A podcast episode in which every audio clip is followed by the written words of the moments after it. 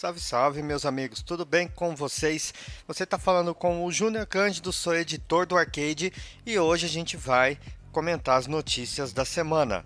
Essa semana aconteceu de tudo, né? Afinal de contas, nós tivemos a Gamescom com seus muitos lançamentos, mas nem só de Gamescom viveu o mundo dos games, como a gente pode reparar nas notícias aí que nós vamos compartilhar com você no nosso resumão.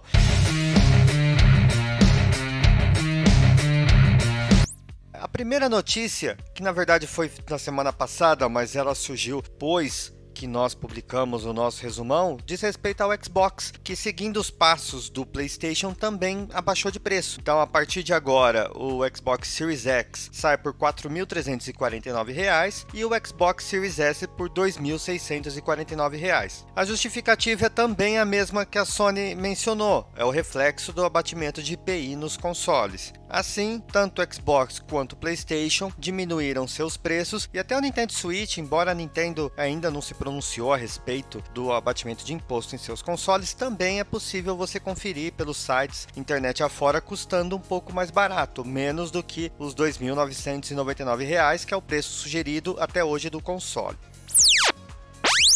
Uma outra notícia bem interessante também diz respeito a uma série que no 10 anos atrás, se você jogava já videogame 10 anos atrás, no mínimo você conhece e no máximo você gosta muito dela. Eu tô falando da série de Alice de American McGee. Ele manifestou interesse em fazer mais um game da série, sabia? Inclusive já tem roteiro pronto, já tá disponível para quem quiser ver no Patreon do American e ele agora tem a missão de fazer a Electronic Arts aprovar o projeto para quem sabe termos mais um game de Alice da aquele tipo bem macabro que a gente tanto gosta, disponível nos videogames.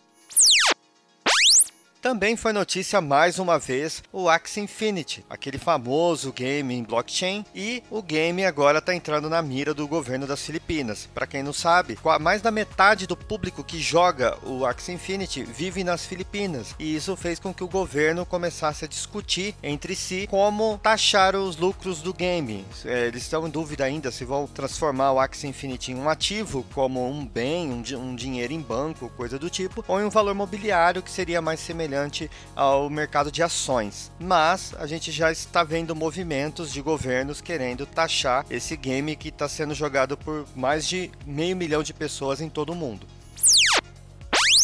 Também temos mais um speedrunner terminando Zelda em tempos muito baixos. Esse speedrunner ele fez um pouco diferente. Ele usou uma versão de demo do Zelda Ocarina of Time que estava presente em Super Smash Bros. versão de Nintendo Wii. O que que acontece? Essa versão ela conta com um cronômetro de 5 minutos que é para o jogador experimentar não só esse game como vários outros da Nintendo. Em seguida, quando acabava o tempo, o jogo te levava para Virtual Console para se você tivesse interesse comprar o game game. Ele usou essa versão e conseguiu terminar o game em 4 minutos e 51 segundos, aproveitando, claro, dos bugs, dos glitches e dos atalhos que a comunidade do speedrunner explora nesse game.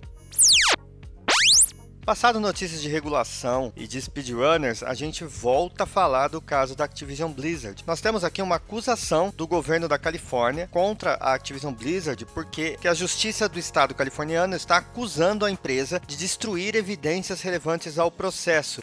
Esse processo que já conta com várias coisas que foram acontecendo que envolvem denúncias gravíssimas de assédio, envolve demissão de funcionários, cartas de repúdio, entre tantas outras coisas, ganhou esse novo capítulo com a acusação do governo californiano. E por fim, nós tivemos a Gamescom, aquele evento que trouxe tanta novidade para o mundo dos games e que no arcade você pode encontrar todos os trailers que foram apresentados na noite de abertura, além das novidades de Xbox. Também destacamos algumas novidades de games em especial, entre eles Saints Row, que foi anunciado em primeira mão aqui no arcade, Death Stranding, que também terá novidades para os seus fãs, King of Fighters 15 que chega em 2022 com bastante novidade, e o game das Tartarugas Ninja, que é, anunciou que a April, a lendária repórter amiga das tartarugas, também vai ser jogável no game.